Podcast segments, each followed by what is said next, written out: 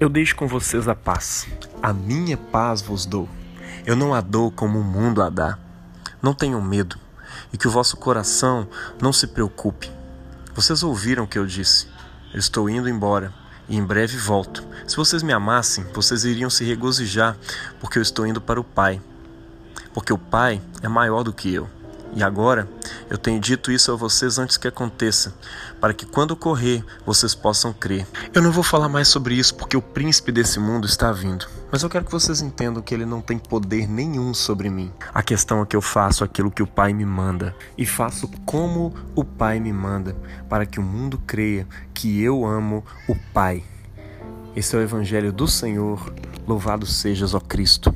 Olá, meu irmão, minha irmã, muito bom dia, boa tarde, boa noite. Terça-feira da quinta semana do tempo da Páscoa. E nós continuamos meditando em alguns discursos de Jesus antes da sua morte e ressurreição, e que passaram a fazer todo sentido para os discípulos e para nós hoje, depois que os discípulos perceberam que Jesus havia ressuscitado. E hoje Jesus fala com a gente a respeito de paz. E não é qualquer paz, ele deixa muito claro: olha, é a minha paz. Não é uma paz que vem como o mundo dá. E para a gente entender isso que Jesus está dizendo aqui, a gente precisa ir um pouquinho para o contexto da história do mundo no qual Jesus vivia. Um mundo dominado pelo Império Romano, cheio de guerras iminentes, prontas para eclodir a qualquer momento. Se você pensar que uma cultura dominou diversos povos, e povos de culturas e de pensamentos completamente diferentes e divergentes, povos que acabavam entrando em guerra entre si, e também com o próprio Império Romano, que queria unificar todas essas nações e fazer realmente um império unificado. Cada nação conquistada implicava um grande trabalho dos imperadores, daqueles que cooperavam com ele, para que aquele povo, aquela nação, aquela cultura pudesse de alguma forma se reconciliar com o imperador, com a cultura do Império Romano, e assim então ser estabelecida a tão sonhada paz. E à medida que diversas nações iam sendo conquistadas, e o império ia se estabelecendo entre elas, avançava aquilo que eles chamavam de Pax Romana. A paz romana era o fim das instabilidades políticas, econômicas, das guerras entre dinastias de uma mesma nação para poder tomar o reino.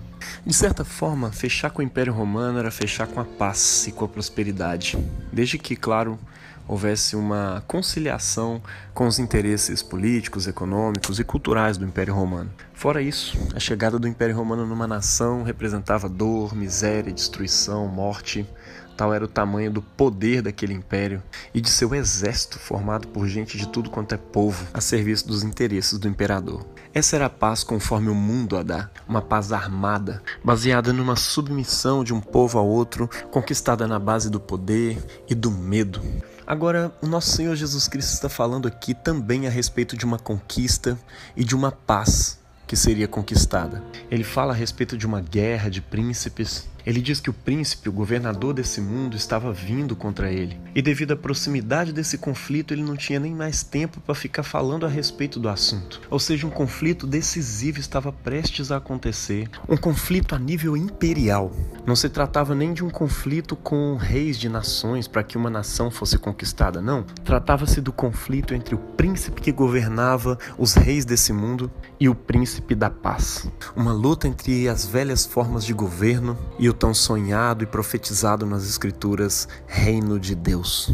E Jesus, sabendo que estava prestes a morrer por meio de uma morte violenta, aparentemente representando a derrota dele diante dos príncipes deste mundo, ele alerta os seus discípulos: Olha só, meus amigos, eu estou dizendo isso aqui para vocês antes, para que quando acontecer vocês creiam.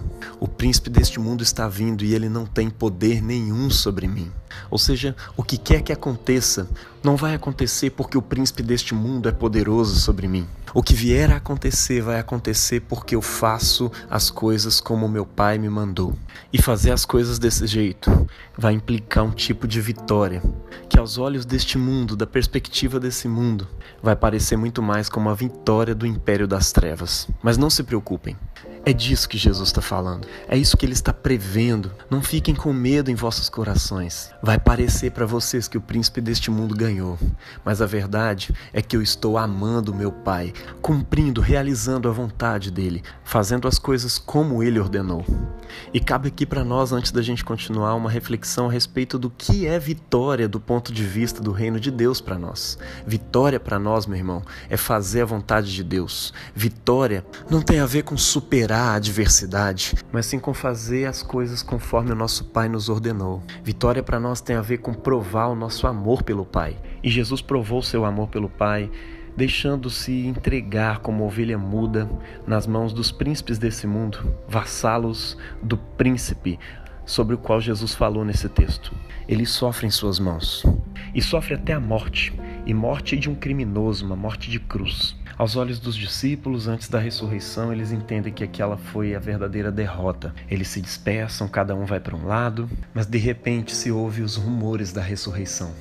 E Jesus faz questão de aparecer para cada um deles, e depois para todos de uma vez, e depois para mais de 500 discípulos de uma só vez, a fim de que todos entendessem que no campo de batalha contra o príncipe deste mundo, a cruz não foi uma derrota, mas sim a verdadeira vitória da perspectiva do reino de Deus. Foi exatamente a vitória do amor. Na cruz, enquanto Jesus abraçava a vontade do Pai, que era que ele morresse em favor dos seus, em favor daqueles a quem o Pai amou e por isso o enviou. O pecado, o grande trunfo do príncipe deste mundo sobre nós, estava finalmente sendo aniquilado. O grande grilhão, o grande cadeado que o diabo tinha colocado sobre nós, estava sendo finalmente quebrado. Não haveria mais condenação para aqueles que estivessem em Cristo Jesus. A vida deles foi redimida, foi espiada, e Satanás, assim com a sua maior arma, foi derrotado. Escrevendo sobre isso posteriormente, o apóstolo Paulo diz que naquele momento da cruz,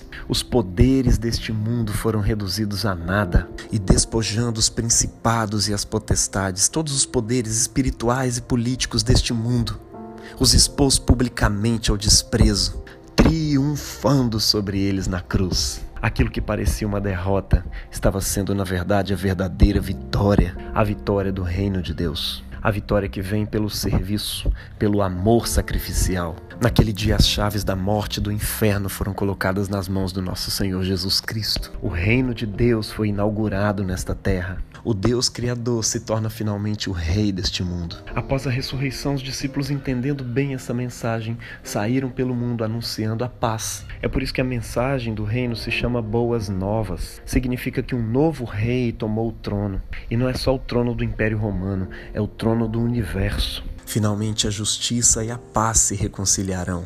Finalmente, no mundo onde não há paz com justiça e onde não há justiça com paz, Agora ambas as coisas acontecerão em plena harmonia.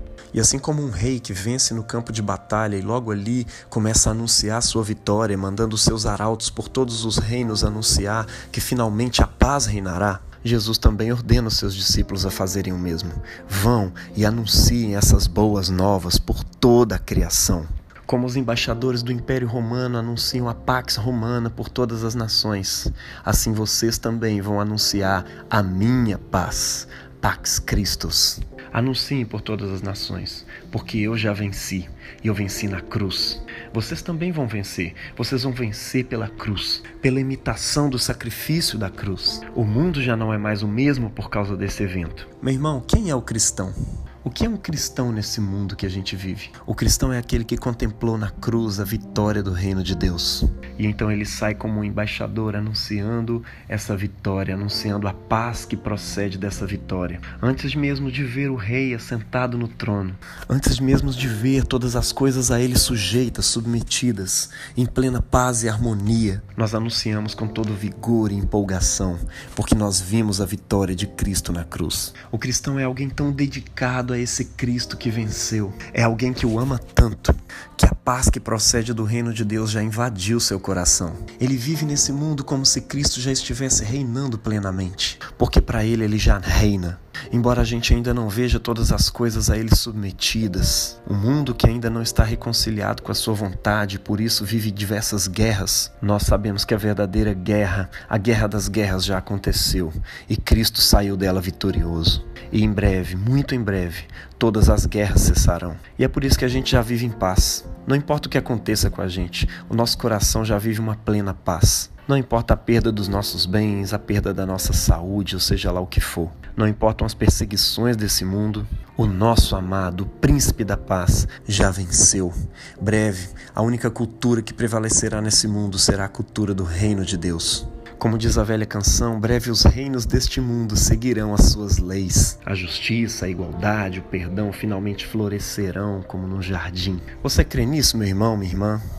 Então viva, viva como quem já assistiu à batalha decisiva. Viva pela fé Embora o perdão não pareça ser uma boa virtude a se cultivar num mundo de disputa e de competição, cultive isso, porque é o único tipo de vida que florescerá quando Jesus se assentar no trono. Viva a misericórdia, viva a generosidade, promova a paz e a reconciliação das pessoas com Deus. Viva a fidelidade e toda virtude que procede de Deus, porque Ele vive. Nós podemos crer no amanhã. Deus abençoe você na prática dessa palavra e que a paz de Cristo reine em seu coração. Em nome do Pai, do Filho e do Espírito Santo. Amém.